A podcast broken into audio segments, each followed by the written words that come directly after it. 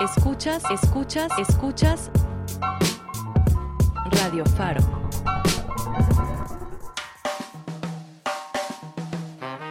Transmitimos desde la Fábrica de Artes y Oficios de Oriente, Calzada Ignacio Zaragoza, entre Metro Acatitla y Peñón Viejo, Iztapalapa, Ciudad de México. Radio profesional para mi comunidad. Radio Faro,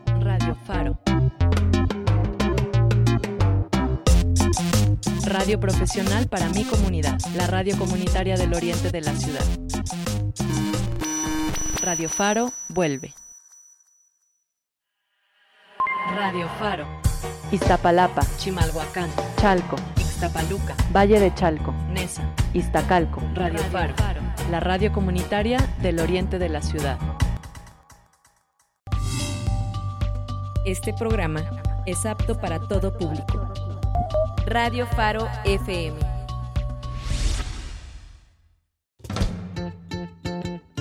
Si quieres conocer lo que sucede en el campo de nuestro país y escuchar las opciones del desarrollo económico, social y productivo de esta parte de la población, estás en el mejor lugar. Bienvenidos a Agrofaro.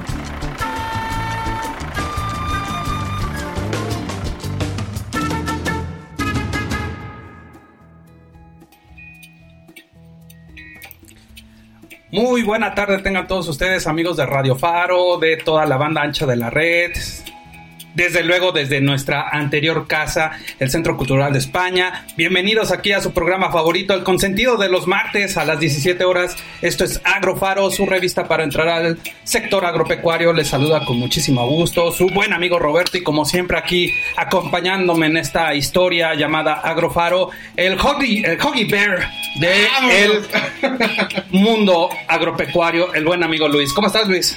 Pues muy bien, la verdad es que hoy hace un día muy bonito.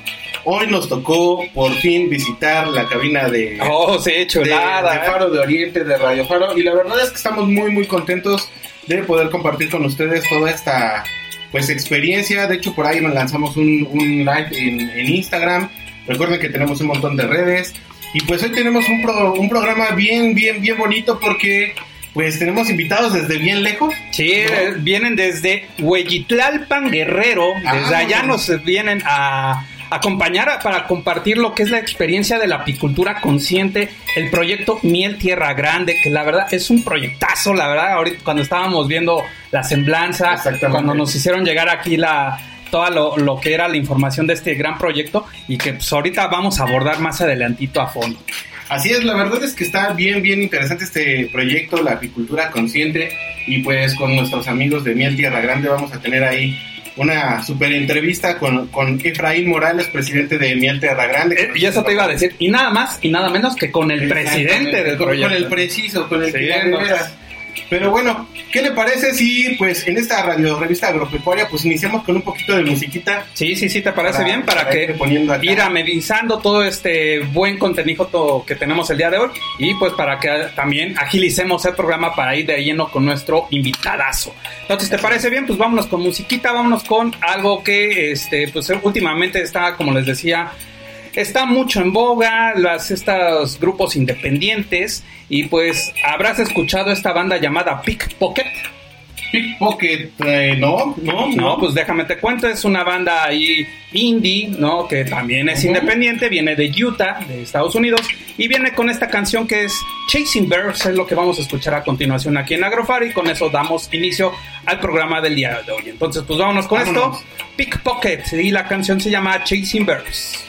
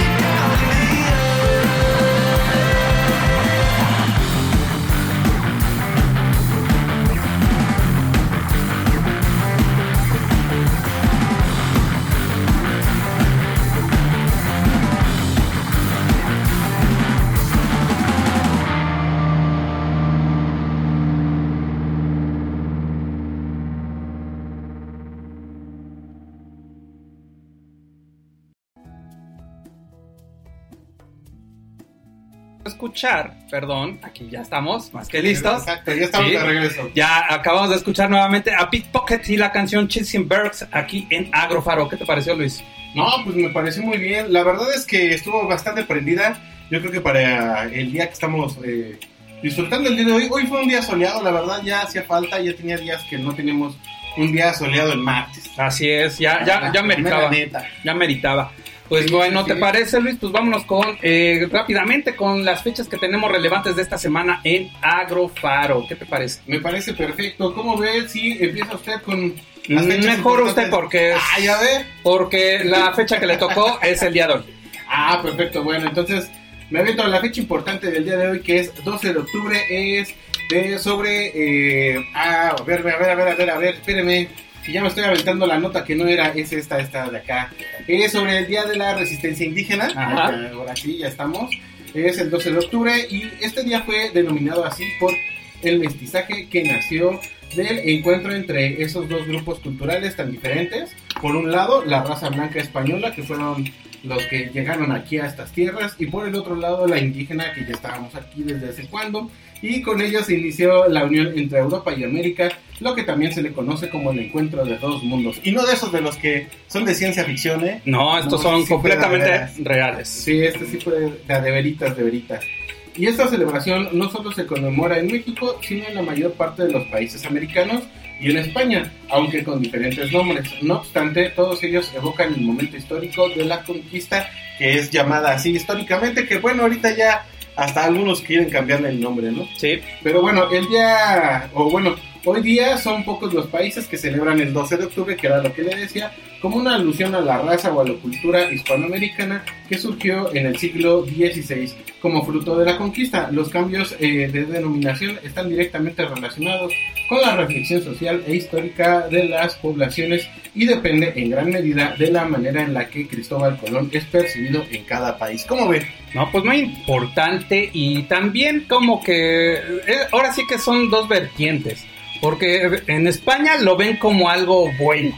Pues sí, pero eso- ah, digo, yo venente, ¿no? Pues ahora sí que fueron los que nos conquistaron, ¿no? Sí, sí, Pero sí. por el lado malo y pues eh, y mucho haciendo énfasis a esta a esta fecha, ¿no? De hacer una mejor difusión, a ser empáticos con nuestras comunidades indígenas para también estar difundiendo pues nuestras raíces, ¿no? Como lengua, hay como culturas maternas. Pues sí, y en la actualidad, aunque en México Día de la Raza siempre ha tenido un significado asociado al mestizaje y al sincretismo, en los últimos años, a la par de muchos países en América Latina, se ha señalado esta fecha como el Día de la Resistencia Indígena. Ujú. Así que por eso el, el- el título de, de esta efeméride. Y bueno, de norte a sur del continente, los pueblos originarios reivindican sus derechos territoriales y agrarios, defienden sus recursos naturales, tierras, eh, identidades culturales, lenguas y su autodeterminación.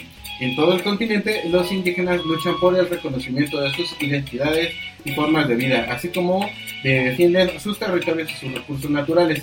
De Chile a Canadá, incluso Centroamérica y México, los indios levantan la voz para tomar en sus manos la historia, reinterpretarla y construir su presente y sus decisiones que les afectan a partir de la descolonización de los saberes, visiones alejadas del eurocentrismo, entre otros nuevos conceptos que constantemente surgen de la filosofía y en la praxis. Que bueno, también aquí como dato, esa parte de, de, de- de indios y todo eso es porque querían haber descubierto la India en vez de las Américas. Entonces, Así es. desde ahí ya estamos Desde ahí empezamos mal. sí, sí, sí, pero bueno, eh, por eso el 12 de octubre ha pasado de ser el día tradicional del Día de la Raza para convertirse en una jornada de lucha y reivindicación de los pueblos in- este, originarios. No, pues está bien. Ahora sí que, pues, sobre todo, y volvemos a estar enfatizando, ¿no? Hay que darle mejor cultura, mejor difusión a nuestras culturas indígenas, maternas, y pues, sobre todo, también, pues, darles el lugar que se merecen, ¿no? La verdad.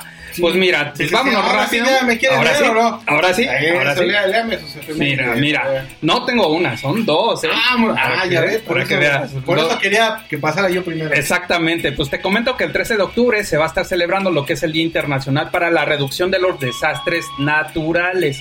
Te comento que el objetivo de esta fecha pues es minimizar los riesgos derivados de los desastres naturales y generar una cultura mundial sobre la prevención y preparación ante fenómenos naturales.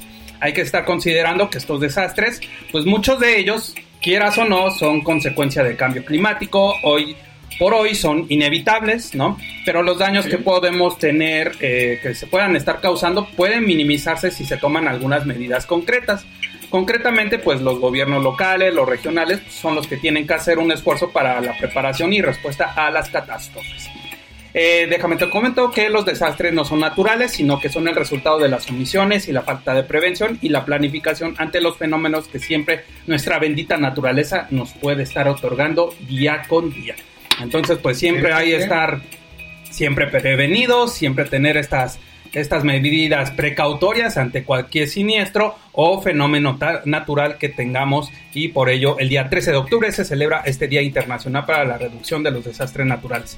Y la otra fecha, que esta creo es mucho más importante, es el 15 de octubre, que es el Día Internacional de las Mujeres Rurales. ¿Qué te parece? Ah, mira, pues viene muy ad hoc con lo que estábamos hablando hace ratito también. Exactamente, pues aquí básicamente en esta fecha internacional de las mujeres rurales, pues es estar enfatizando la igualdad de género y empoderar a las mujeres, no solo en lo correcto, sino en lo que es eh, un ingrediente fundamental en la lucha contra la pobreza extrema, el hambre y la desnutrición. Te comento, Luis, que en promedio las mujeres representan algo más del 40% de la fuerza laboral agrícola en los países de desarrollo, pudiendo llegar a más del 50% en determinadas partes de África y Asia. Pero pues hay que también considerar que se enfrentan a una discriminación significativa en lo que respecta a la propiedad de la tierra, el ganado, la igualdad de remuneración o los, los pagos, ¿no? los salarios, la participación en la toma de decisiones de entidades como las cooperativas agrarias, el acceso a recursos, los créditos, el mercado y pues también todo lo que tenga que ver con el cultivo, ¿no? Y ahí para que también pues ellas se puedan hacer partícipes y puedan prosperar de mejor forma al igual que el hombre, ¿no? Te comento que las mujeres rurales, pues una cuarta parte de la población mundial, trabajan como agricultoras, asalariadas y empresarias menos del 20% de los propietarios de tierra en todo el mundo son mujeres, fíjate. Y pues, eh, fíjate, este es un dato muy importante.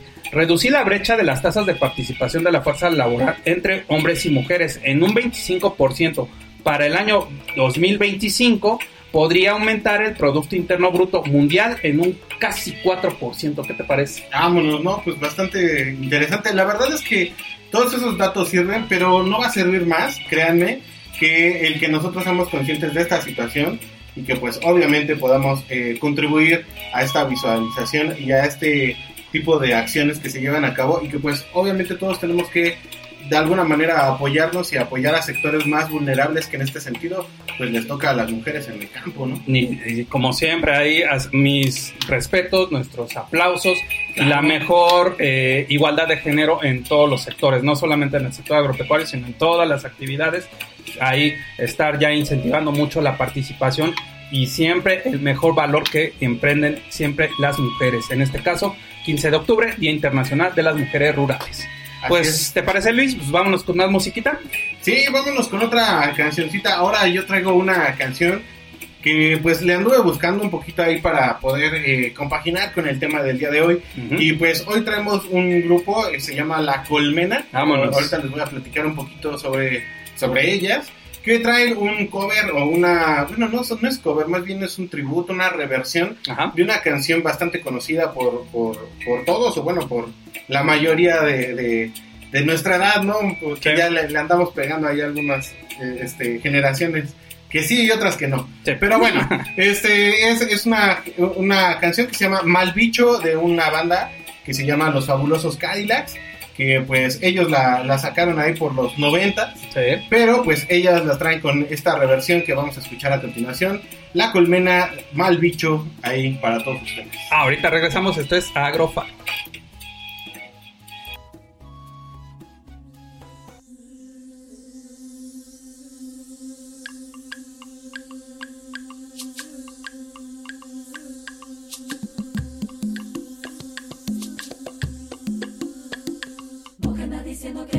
Y peores. Vos que andas diciendo que se debe hacer. Vos que andas diciendo que hay mejores y peores. Vos que andas diciendo que se debe hacer. Escucha lo que te canto, pero no confundiré de paz lo que cantó. Que me hablas de privilegios de una raza soberana, superiores, inferiores, minga de poder. ¿Cómo se te ocurre que algunos son elegidos y otros son para el descarte ambiciones de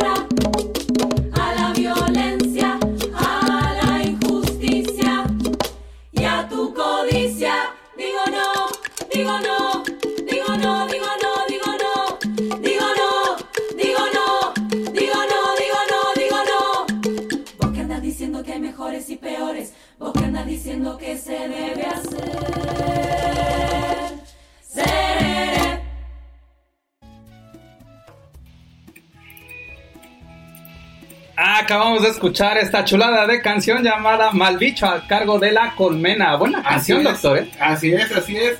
Eh, le platico un poco, la colmena son 17 mujeres Ajá. jugando con voces y percusiones como la acabamos de escuchar sobre el cancionero latinoamericano tradicional y actual y eh, con una organización horizontal y colectiva que ahorita pues es bastante necesaria para todos. No, y, y sobre todo se escucha muy bien, ¿eh? muy fresco, muy acá. Sí, sí, la verdad me gustó mucho. La verdad es que está muy bien y son desde Buenos Aires, Argentina, que también por allá luego nos llegan a escuchar. Sí, Ya sabe ahí todo- todos los países que, que nos Estados. Unidos, Brasil, Argentina, Costa Rica, Chile, Uruguay. Uf, no, Sí, no. así es, así Saludos a todos los que nos están haciendo favor de sintonizar desde todo el orbe mundial. Ahí. Sí, sí, sí, la verdad es que está muy chido poder llegar a todas esas latitudes y altitudes de el continente y Latinoamérica.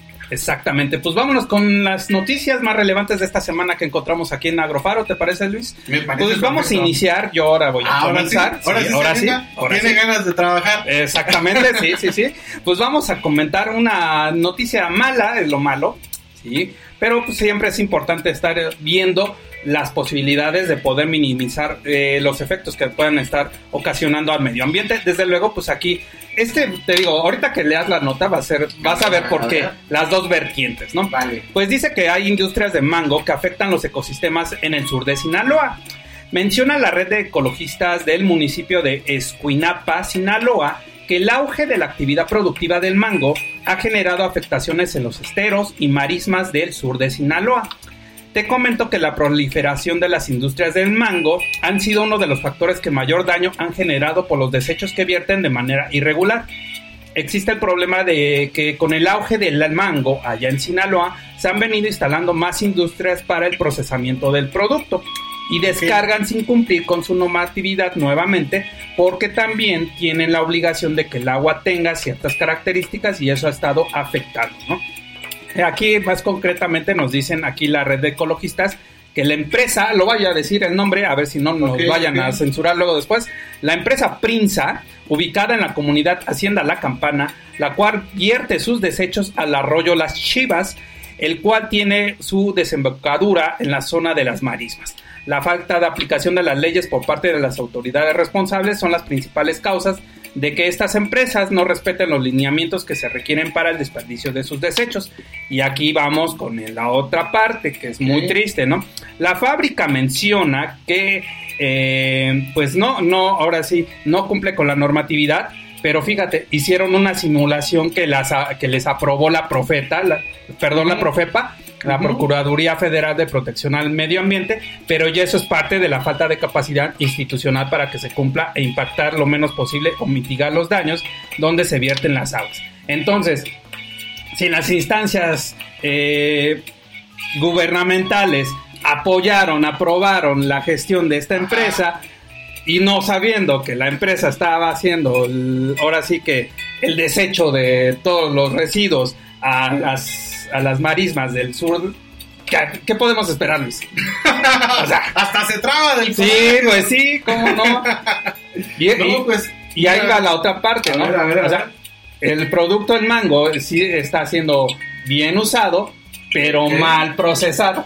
Eso es ahí. Exactamente. Sí, es que era lo, era lo que iba a comentar. Es que por decir, aquí más bien se trata de los procesos y a veces en los procesos es donde nos perdemos. ¿no? A Exactamente. veces no nos fijamos en, el- en la parte principal o el producto y pues no nos fijamos en todos los procesos que conllevan y ahí es donde a veces fallamos o unos u otros. Exactamente. ¿No? Pues ya nada más para terminar, hay otras tantas empresas en el municipio que llevan a cabo las malas prácticas del tratamiento de sus desechos y quien termina sufriendo los daños pues son los esteremos, las marismas nacionales que poco a poco pues están disminuyendo la producción aquí, al menos en el sur de Sinaloa. Pues aquí está la nota, ¿cómo ves, Luis? No, pues la verdad está ahí con sus Pros sus- y sus pros y sus contras. Sí. Pero bueno, la verdad es que la vida es así, ¿eh? No, Exacto. no, no siempre podemos tener la felicidad de disfrutar este programa. Exactamente. Sí, no todo es bello, pero No todo es bello. pero bueno, sacarle provecho. exactamente. Y ahora yo le voy a traer ahora una, una, una nota. Es eh, sobre el modelo Milpa, una alternativa contra obesidad. Uf. Híjole, híjole, estamos medio, medio comprometidos ahí, pero bueno. Eh, esta noticia o esta nota nos las trae Imagen Agropecuaria y la compartimos aquí, la cual eh, dice, de acuerdo con la última encuesta nacional de salud y nutrición en salud, en México el grupo etario entre 30 y 59 años, híjole, creo que sí va con Presente. es el que presenta mayores niveles de obesidad, 35% hombres y 46% de en mujeres. Híjole, híjole, creo que sí es con Por dos. Desafortunadamente este problema no es solo en adultos, pues la UNICEF recalcó que en el país uno de cada 20 niños y niñas eh, menores de 5 de cinco años y uno de cada 3 entre los 6 y 19 años padece sobrepeso u obesidad, colocando el país entre uno de los primeros a nivel mundial. En el estudio diagnosticó el, eh, bueno, el diagnóstico del derecho a la alimentación nutritiva y calidad del 2018 del Consejo Nacional de Evaluación de Política de Desarrollo Social, Coneval, plantea que en México predominan los alimentos con baja y nula calidad nutricional, como los cereales y bebidas azucaradas, botanas, dulces y saladas, así como comida rápida, pues todas poseen un alto contenido en grasa, sal y azúcar. Y pues bueno, creo que esto ya lo hemos notado en varios, bueno, destacado en varios programas. Así Pues es. Hay que cuidar lo que consumimos y sobre todo saber de dónde vienen para saber a dónde vamos también. Coman y- y dónde se quedan en comi- nuestro cuerpo. productos orgánicos, por favor, por favor. Sí, ya, por eso nos quitaron la maruchan. Qué bueno. Qué Pero- bueno. Sí, ahora más frutita natural. Sí, ese sí. Y bueno, la ubicación geográfica se, fue- se vuelve un factor esencial para conocer la accesibilidad de alimentos de una persona o una comunidad. Esto también lo hemos recalcado. Y uno de los regímenes eh, por los que se pueden optar porque cumple con las eh, recomendaciones de la OMS, que es la Organización Mundial de la Salud, y cuenta con la relación eh, cantidad y calidad, es la dieta de la milpa, un modelo de alimentación de origen mesoamericano que se basa en la combinación de una leguminosa y un cereal, por ejemplo, frijoles y tortilla. Al juntarlos estamos garantizando el aporte de una proteína de alto valor biológico. Además, este modelo tiene el beneficio de que se basa en alimentos de calidad y de fácil acceso para las poblaciones, ya que pueden cosecharlos y obtenerlos en su región. Ahora le cuento que para poner un alto a esta epidemia de la obesidad es necesario crear herramientas que permitan evaluar la calidad de alimentación de acuerdo a la población y al contexto en el que ésta se desenvuelve, así como mantener ciertos hábitos de actividad física y de descanso. Y bueno, si nosotros nos ponemos a sembrar nuestra milpita, pues obviamente ahí vamos a tener pues toda esta actividad para eh, pues contribuir a nuestra baja en esta parte de la estadística de obesidad. Exactamente. Y bueno, de igual forma, eh, el Acuerdo Nacional para la Salud Alimentaria recomienda aumentar la disponibilidad, accesibilidad y consumo de agua potable, así como disminuir el consumo de grasas, azúcares y sodio y optar por frutas, verduras, leguminosas, cereales de grano entero y fibras en la dieta que eh, sí representen un aporte nutritivo y no toda esa chatarra que viene empaquetada que se venden en las tienditas que luego no son tan buenas. Exactamente, pues vámonos rapidísimo porque ya nos comió el tiempo y vámonos al corte de medio, de medio programa y regresamos ya con nuestro invitadazo de el presidente de Miel Tierra Grande, el señor Efraín Morales. Regresamos aquí rápidamente, esto es Agrofar. Bien.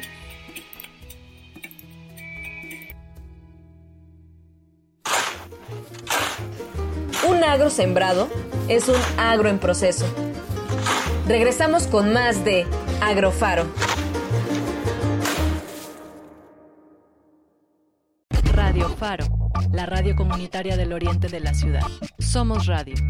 Transmitimos desde la Fábrica de Artes y Oficios de Oriente, Calzada Ignacio Zaragoza, entre Metro Acatitla y Peñón Viejo, Iztapalapa, Ciudad de México. Radio Faro radio profesional para mi comunidad. Somos, somos, somos radio, la radio comunitaria del oriente de la ciudad. radio Faro vuelve. radio Faro vuelve.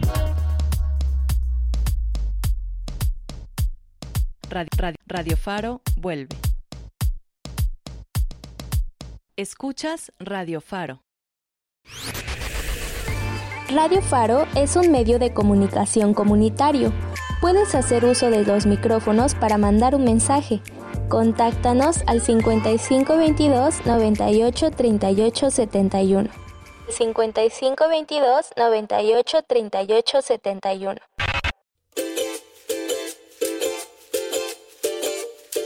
Cosechando ideas, conocimiento y oportunidades. Continuamos en Agrofaro.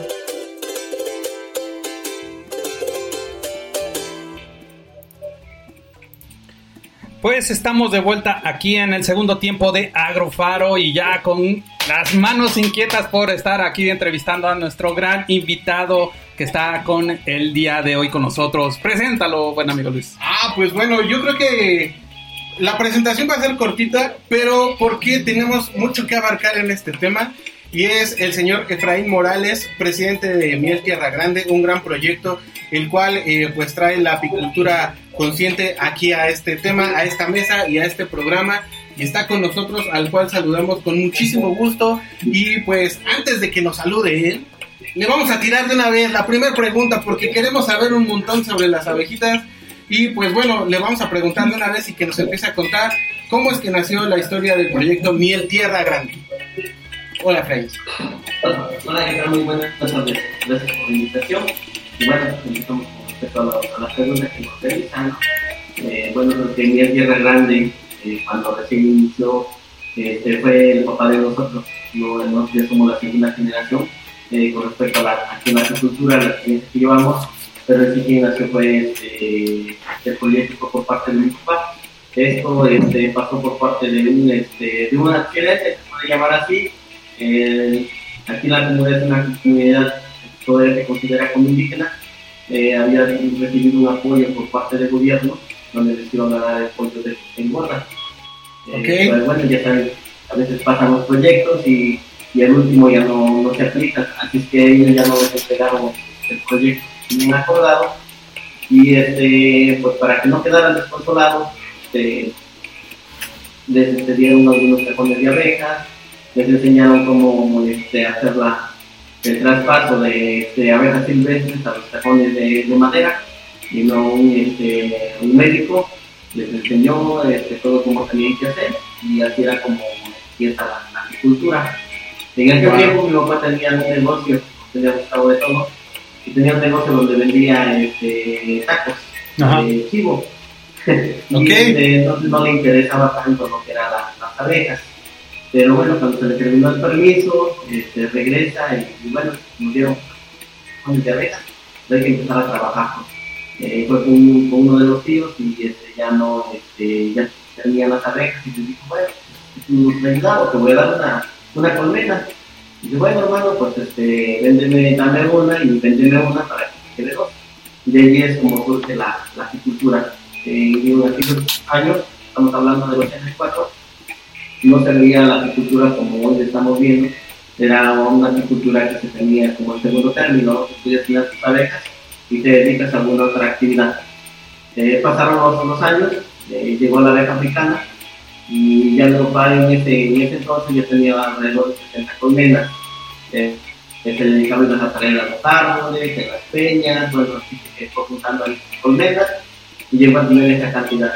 Pero llegando a la africana y con mucha, este, mucha gente conocemos la historia o sabemos o hemos incluso escuchado alguna película acerca de lo que es la, abeja africana, pues este salió muy agresiva, ya no quedaba bien y bueno, así que mi papá cuando íbamos, estábamos pequeños le íbamos a ayudar, le íbamos a traer miel, pero pues ahí salíamos corriendo y ya cuáles este, cuáles abejas, ahí lo dejábamos en el apiario y, y a correrle porque pues no, Sí, sí. las abejas, no pasábamos con equipo, digo la comunidad que, que vivimos una comunidad pequeña donde este, pues no teníamos el equipo, nos poníamos algunas dos cosas que vienen tejidas de plástico y pues entrábamos con las guaraches y pues no hombre, para que les pueden mejor a correrle. Y bueno, pasaron los años, las abandonó mi papá eh, por los años este, 94, 93 más o menos, 94 este, tengo este, algunos hermanos mayores, este, que mi hermano Daniel, mi hermano Rubén, son mayores, estuvieron trabajando fuera, pero en ese tiempo uno de ellos se accidentó y este, estuvo un poco grave. Después de que se recuperó, nos habló con él y le dijo, ya no quiero que a trabajar fuera, quiero que vean en qué nos podemos dedicar, lo que batallón de ella, tenemos este, terrenos con, con agua, no, no muy grandes, pero pues sí, para dar algo de todo, lo que ellos quisieran, o estaban las abejas. Y bueno, y en ellos decidieron trabajar por las, por las abejas, pero no cómo trabajar las abejas. En ese tiempo este, empezaron a trabajar, a reconstruir los cajones este, de madera, eh, empezaron a llenar otra vuelta a los cajones que estaban vacíos, empezaron a realizar su trabajo. Y así es como viene nuevamente, vuelve a retomar la, la apicultura, pero ya con la, se puede decir, con la, la segunda generación, pero igual el papá sigue involu- sigue- involucrado, y Ujú. Eh, Wow. Pasaron los años, fuimos un poco ahí creciendo, recibiendo algunos apoyos de gobierno, y para el dos- 2000, 99, 2000, salimos a, este, bueno, de hermanos ya este, menores, mayor que yo y menor, salimos de migrantes en Estados Unidos, estuvimos trabajando allá, y bueno, estuvimos allí eh, aprovechando la oportunidad que tuvimos y mandando recursos para que mis hermanos pudieran seguir creciendo en la cultura con, con mi papá. Para el 2003 eh, llegamos algunos de, de Estados Unidos y bueno, ya teníamos, ya tenían alrededor como de 700 colmenas y decidimos eh, pues hacer una organización, una empresa familiar. En el 2003 nos constituimos, en el 2006 empezamos a, hacer nuestra planta de extracción y, envasado. Eh, este, y así fue como fue surgiendo lo que es la, la empresa de Tierra Grande. Para el 2012 hicimos ya, terminamos, este, hicimos una planta ya bien hecha, con limitaciones de áreas y lista para ser este, certificada. Eh, buscamos la certificación y obtuvimos la certificación en este año y de ahí para que hemos venido trabajando, hemos este, renovado las certificaciones cada año. Eh, en el 2012 también este, obtuvimos lo que son este, reconocimientos diarios, donde se verifican la infección de las enfermedades y los tratamientos que vas utilizando, que no es Y ese es como viene surgiendo lo que es la empresa actualmente, pues manejamos arriba de 3.800 colmenas de bestias, eh, producimos wow. 130, 50 toneladas de miel al año, este, tenemos certificada la planta y pues ahora sí que estamos, eh, se puede decir que bien, este, ha venido creciendo gracias a Dios ha dado la oportunidad de, de, poder desarrollarlo y más que nada pues, tener este, ver la agricultura, este, una agricultura consciente y tratar de trabajar sobre esa parte de que podamos cuidar, eh, no solamente explotar los animales, sino también cuidar. Creo que sí, como claro. la, real.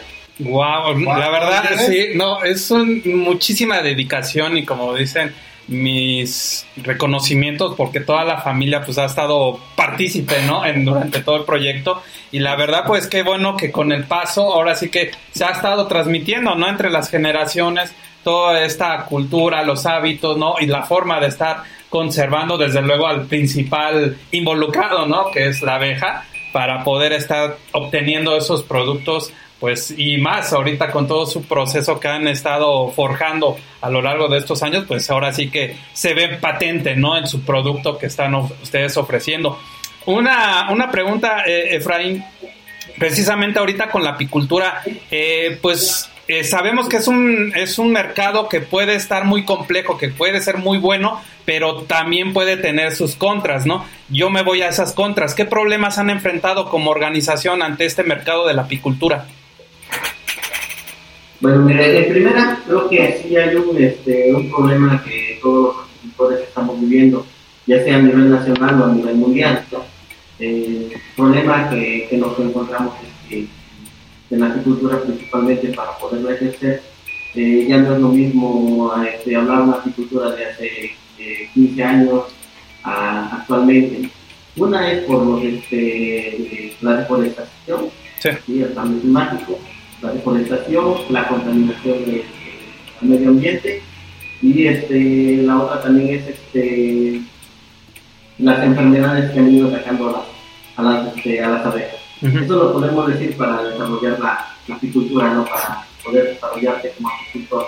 Todos esos, todos esos obstáculos hay que este, irte actualizando, hay que estar informando cómo lo puedes hacer, cómo hay que ir mejorando cada día, qué puedes mejorar para seguir cuidando las, las abejas eh, fomentar lo que es este, la conservación del medio ambiente, este, la reforestación, eh, combatir incendios, y bueno, todo eso es algo que nosotros nos venimos enfrentando por parte de la agricultura. Eh, con respecto a la comercialización, ahí tenemos otro problema. Eh, México es uno de los países con mayor producción de miel, se encuentra entre los primeros lugares, entre los 10 primeros lugares a nivel mundial y en cuarto lugar de Latinoamérica. Eh, pero este, la gente no tiene la información eh, realmente entre distinguir que es un producto natural y un producto adulterado. Se dicen las estadísticas que cada, cada este, tres mieles de cuatro tres son adulteradas. Ajá. Y o sea, nos, nos ponen tres mieles en el mercado, el problema vamos a encontrar que tres de esas cuatro mieles este, son adulteradas y es algo a lo que nosotros este, tenemos que eh, tratar de fomentar, dar información. Eh, estamos este, hoy con un proyecto que estamos este, fomentando la información al, consumidor, que es algo muy importante que el consumidor pueda estar relacionado, pueda conocer. Entonces, tenemos una etiqueta con una caja. Sí. Eh, es algo nuevo aquí en México, muchos han realizado este, cajas pero este, no ponerlo en una etiqueta. Nosotros tenemos eh, que en, en, la etiqueta de nuestro producto. Y es lo que estamos desarrollando, que la gente pueda saber, eh, que tenga la información de dónde viene también, de qué tipo de floración y de qué lugares. Porque muchos de los problemas que se dan en la adulteración, si solo te ponen una etiqueta, pero no te dan más información, el nombre de la empresa, algo más, más, este, más este, seguro. Entonces es lo que estamos trabajando nosotros por la diversidad que tenemos nosotros de vegetación, en nuestro país es muy rico y eso hay que reconocerlo en vegetación. Eh, tenemos también una gran oportunidad también de que podemos cosechar eh, mieles de diferente infinidad de mieles, tanto mieles claras como oscuras, este, mieles de, de costa, mieles de altiplano, mieles de desierto, o sea, tenemos una diversidad. Pero todo eso la gente no, la mayoría de la gente no lo conoce. Tratamos nosotros de comentar esa parte. Sabemos que nuestro producto es, lo producimos, cuidamos todos los procesos y es con calidad de exportación. Hemos tenido la oportunidad de exportar al- algunas veces, bueno. pero tenemos una, una, una visión como empresa. Y lo que nosotros queremos es que queremos contribuir con la sociedad.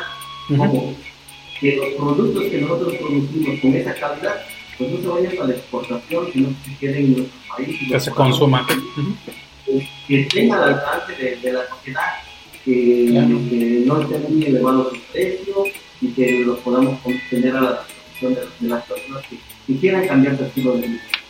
Y por qué cambiar de, de ir tratando de cambiar el estilo de vida que uno tiene, eh, con la, una mejor alimentación. Eh, como ustedes lo mencionaron hace rato en los, los programas, a veces no importa lo que somos, simplemente que vivir. Hay Sí. que informarnos qué estamos comiendo, cómo nos beneficia, y así también con la miel, ¿no? También es un producto que da muchos beneficios, pero desafortunadamente, desafortunadamente mucha gente lo desconoce.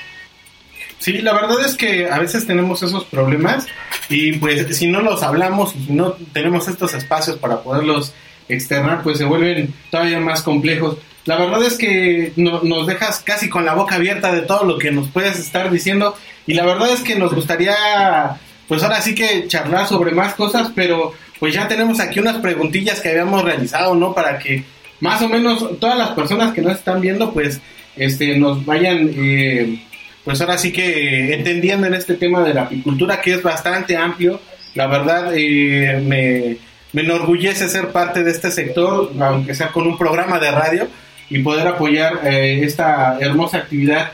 Y pues bueno, me gustaría eh, hacerte otra pregunta, Efraín, que es sobre qué productos orgánicos utilizan para no dañar a las abejas y a los productos, que es lo que nos hablabas, la calidad de las mieles, la calidad que ustedes manejan y sobre todo del manejo de esta apicultura consciente. Bueno, algunos de los productos que normalmente tienen que utilizar para este, el control de las enfermedades de las abejas, pues son productos este, orgánicos, por eso estamos trabajando con un producto para combatir lo que es la, la barroa, que es una, una ácaro que este, daña a las abejas. Es un producto eh, italiano, eh, que es importado, eh, se llama Fly, que es el que estamos utilizando para este, combatir la- eh, las enfermedades de las abejas, eh, como lo que es este, timón, ácido sálico, y este son productos que tenemos que cuidar, que están permitidos dentro de la norma de la agricultura, porque nos tenemos que regir bajo una norma. Nosotros tenemos la certificación, tenemos que comprobar qué productos estamos utilizando, eh, cómo los estamos utilizando, y ya eso nos lleva a si podemos este, seguir nuevamente con la, la certificación o no. Pues son esos productos que estamos utilizando nosotros. Perfecto. Oye, qué, qué importante. Bueno, al menos por ustedes están viendo ese, ese buen control, ese buen manejo de todos los, eh, los insumos que necesitan para poder llevar este proceso de la apicultura lo mejor posible. Pero vámonos por la otra parte. A ver, ¿qué tanto les apoya ahí la localidad de Hueyitlalpan en el estado de Guerrero? ¿Qué tanto les apoya ahí en el cuidado del medio ambiente para la, precisamente para ustedes, para la apicultura?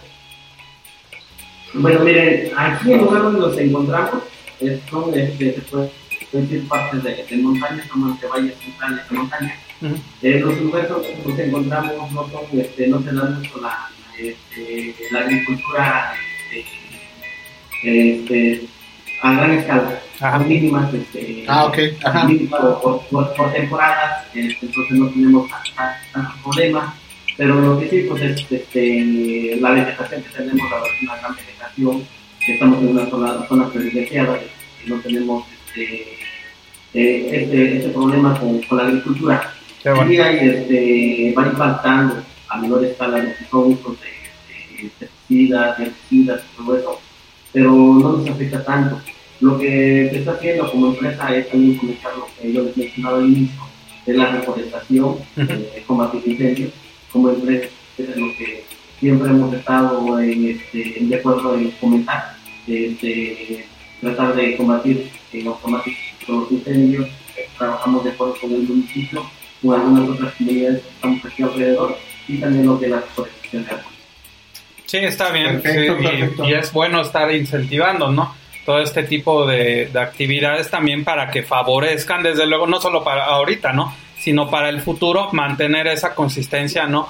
De todos nuestros recursos naturales y pues, para nuestro principal involucrado, ¿no? Que es la abeja y para... Sí, la verdad es que sí hay que cuidarla y de muchos modos y a veces eh, era lo que hablábamos hace rato, ¿no? A veces no es el producto final que es la miel, que ya vimos que mucha gente pues a veces desconoce lo que es una miel de mejor calidad, pero pues a veces donde afecta es en los procesos, ¿no? Exactamente. Entonces que estos procesos sean limpios y que puedan eh, pues dar un mejor producto pues nos va a ayudar a, a tanto al, a, a la- a las la- oveji- abejitas que son las que no- nos brindan ese producto como a nosotros, ¿no? Que es quienes lo consumimos. Y bueno, a ver, ¿qué, qué otra pregunta tiene, Doc, por ahí? Ahí ahorita que me quedé con la duda, ahorita que nos estaba diciendo Efraín con respecto a la comercialización y esa difusión de, de consumir sus productos, ¿sí? Al ámbito nacional, ¿no? O al ámbito local. Ahí, por ejemplo, ¿qué tanto apoyo han tenido por parte del gobierno para poder estar difundiendo sus productos? Eh, bueno, por parte de la, de la difusión, de la comercialización, eh, no hemos tenido tanto, tanto apoyo, pero sí para este, eh, generar o para hacer crecer la empresa. Ajá. Hemos este, recibido algunos apoyos por parte de la CEDACO, la eh, este, y también por algunas dependencias que había anteriormente, como la CEDEC, que apoyaba a los indígenas, y es donde este, hemos recibido en esa parte. Entonces sí hemos estado apoyando incluso la certificación también por parte del comité este, agropecuario nos están, nos están apoyando para obtener lo que es la, la certificación, análisis de agua, análisis de, de, de la miel, de alterado, para obtener certificado, pero también tienen que hacer análisis a la miel que no vaya a estar alterada. Y entonces todo eso es lo que nosotros hemos estado ahí recibiendo y sí, estamos ahí recibiendo, hemos recibido algunos apoyos. Bien, pues qué bueno, la verdad es que este accidente ha dado bastantes resultados, ¿no? Porque desde cuándo fue, nos habías dicho, desde 1984, por ahí así, hasta estos tiempos, pues la verdad que qué buen accidente el que, el que han tenido aquí los, los amigos de Miel Tierra Grande. Y bueno, eh, también me gustaría preguntar, después de todos estos años de trabajar la miel, después de todos estos manejos que han tenido que llevar a cabo y toda esta dinámica con, con la organización, pues, ¿qué es lo que viene? ¿Qué nuevos productos a, a base de miel natural estarían considerando ustedes, ya sea para crear, para, para estar manejando? Como nos decían, o sea, están, están tratando de meter un poquito de más eh, información en las etiquetas, en las cajas, todo esto, pero pues ahora ustedes, ¿qué, qué, qué más piensan innovar? Porque yo creo que ustedes van a estar innovando en este mercado. Pues mire, vamos avanzando, ¿no? Este, lo que yo les mencionaba al inicio, nosotros veíamos la apicultura como, como algo nada más en producir miel, pero dentro de la apicultura te dan muchas, eh, muchos productos, varios productos puedes este, eh, obtener de la colmena. Eh, estamos trabajando con lo que es el polen, eh, tenemos ahorita desarrollando ahí un proyecto y la verdad estamos produciendo una fuerte cantidad de polen, este, estamos produciendo alrededor de este, 12, 14 toneladas de polen al año este, como 800 colmenas. Entonces es algo que, vamos a, este, a, ir ahí, que estamos desarrollando. Eh, eso es un, por una parte, ¿no? La otra es, este, es tratar de trabajar con lo que son los, este, los productos, eh, porque lo que te da el, el portfolio, este, la jalea real, eh, la cera, se pueden hacer cosméticos y todo eso, y esto, ir desarrollando a poco. Tenemos ya algunos productos como lo que son jarabes, que es miel, propóleo y eucalipto, eh, con miel, eh, una mezcla de miel, polen y jalea como revitalizante, y bueno, lo que es el polen. Y mieles, tenemos también diver- diversidad de, de mieles, eh, tanto mieles de, este, amarillas, este, nosotros tenemos como nombre de flores de otoño, eh, mieles de bosques y montañas, y mieles de ensamble, y algunas de mieles de. Oh, no, pues, está bien, está bien interesante. Y ahorita, por ejemplo, yo soy aquí el, el obsoleto, el que no, no sabe nada. Y la verdad no, sí no, me quedé así decía, bueno, sí es muy importante, pero sí va a ser una pregunta muy, muy, este, muy inocente. ¿Cómo se obtiene la miel? Sí, a ver, a ver, Ajá. platícanos el proceso. ¿Cómo es? Yo agarro a mi abejita, Ah. la despierto todas las mañanas, este, le pongo musiquita, ¿cómo está la onda? bueno, miren, la, la miel, pues, este, todo, todos sabemos, ¿no? Viene de las flores. Eh, nosotros tenemos las, las, este, los apiarios instalados en, en diferentes lugares, en diferentes comunidades, este, lugares que estamos localizados, eh, que tengan un ambiente este, saludable para las abejas, eh, que tengan agua, y este, pues las abejas salen a recorrer a las flores, Ujú.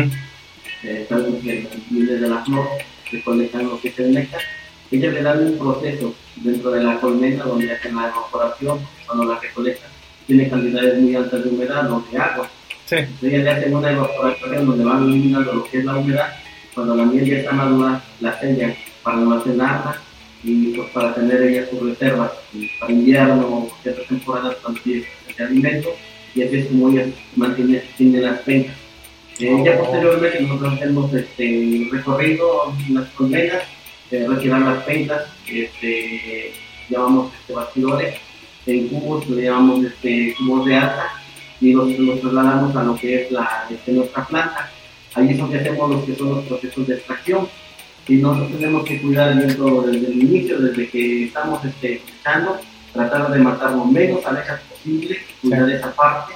Eh, llegan a lo que esa planta no traemos abejas, tratamos de que toda la abeja se, quede- se vuelva a quedar en el campo y llegando a planta hacemos un conteo de lo que son este, las plantas de que un registro de dónde vienen, de qué lugar vienen, cuántas vienen, en qué condiciones vienen. Se le llama una área de recepción y se, se tiene las altas. Posteriormente se les da lo que es este, un sofreciado todavía a base de aire a, las altas, porque hay, alguna, porque hay algunas abejas todavía que muchas quedan muy mínimas, que se, salgan y no pasen a lo que es la área limpia, que es la área de extracción. Pasando al área de extracción, el personal que es apto para llevar a cabo el proceso y tener contacto, con la miel, este, tienen que pasar por una, este, un área este, sanitaria, donde se pone lo que es la ropa especial, pantalones, batas, eh, botas, cubrebocas, copia eh, y el lavado de manos para que entren eh, a hacer el, el proceso. Ya en el proceso se ocupan este, una desoperculadora y destruye los fideos de, la, de las teclas, lo que yo les decía, cuando ya está madura, y, este, y de ahí se va recibiendo y se pone en canastas, donde se va este, componiendo y completando para meterlos a los extractores o centrífugas, que a base de una rotación de gravedad hacen que salga la miel y ya las pencas vuelven a quedar este, vacías. Y esas nuevamente las volvemos a, a reocupar o volvemos a llevar a las colmenas para que la vuelvan a llenar y ya es donde estamos haciendo trabajar más y ya tengan que enterar nuevamente la- los, los panales, las pencas. Y de ahí pasa lo que son tinas de reboteo, el tanque de reposo donde se hace la sedimentación y posteriormente a las 24 horas se está haciendo lo que es el llenado de tambores todavía como materia prima, todavía no está lista para ser envasada en porciones pequeñas. Posteriormente ya cuando pasa el tiempo ya quieres hacer lo que es el envasado, tiene que pasar por la cristalización de la miel y se pasa un horno cuidando lo que es la temperatura para que la miel no pierda la calidad. Posteriormente pasa a un pasteurizador donde se filtra la miel, eh, que no sea una, una, una filtración muy, este, muy fina para que la miel siga conteniendo las partículas de polen, las las partículas de cristalización y la miel puede volverse a cristalizar. Eso nos garantiza de que sigue siendo un producto de calidad que no ha perdido su calidad de, de todo lo que la miel contiene.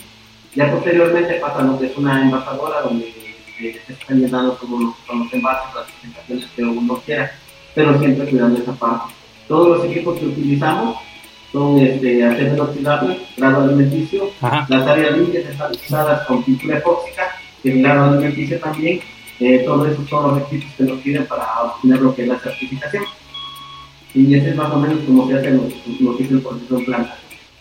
Wow, wow, wow, wow, wow, no, impactado, eh, con toda la información. Sí. Y ya sí tienes ya una mejor perspectiva de cómo ya todo este proceso y con lo, lo han hecho así de manera certificada, ¿no? Durante todos estos años, pues la verdad que, wow, sí es este, sí, impactado, eh. Pues es impactado. que es lo que te decía, o sea, ¿para qué le presentamos más y ya todo lo que necesitamos saber? Sí.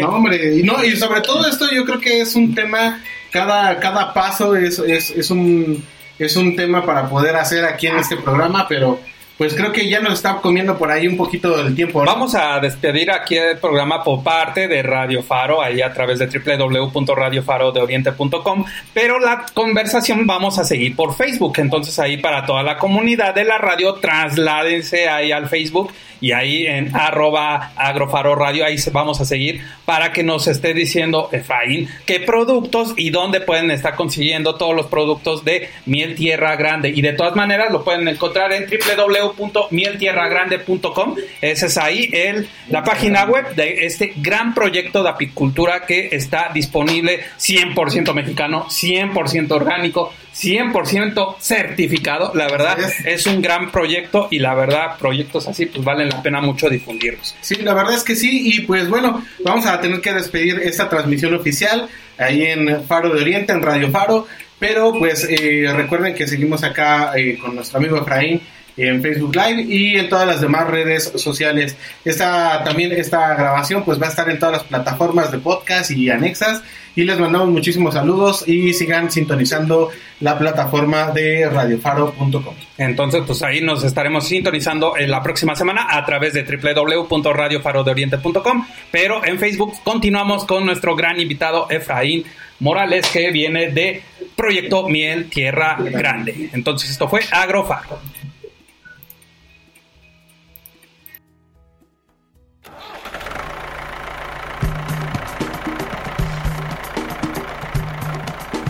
Si quieres conocer más formas de ver el campo, su cultura y los mejores consejos para el desarrollo sostenible, no te pierdas nuestra siguiente emisión.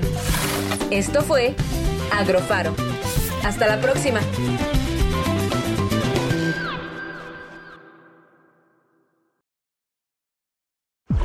Síguenos en Instagram, Facebook, Twitter, y Mixcloud como arroba, Faro FM. Escuchas, escuchas Radio Faro. Radio Faro.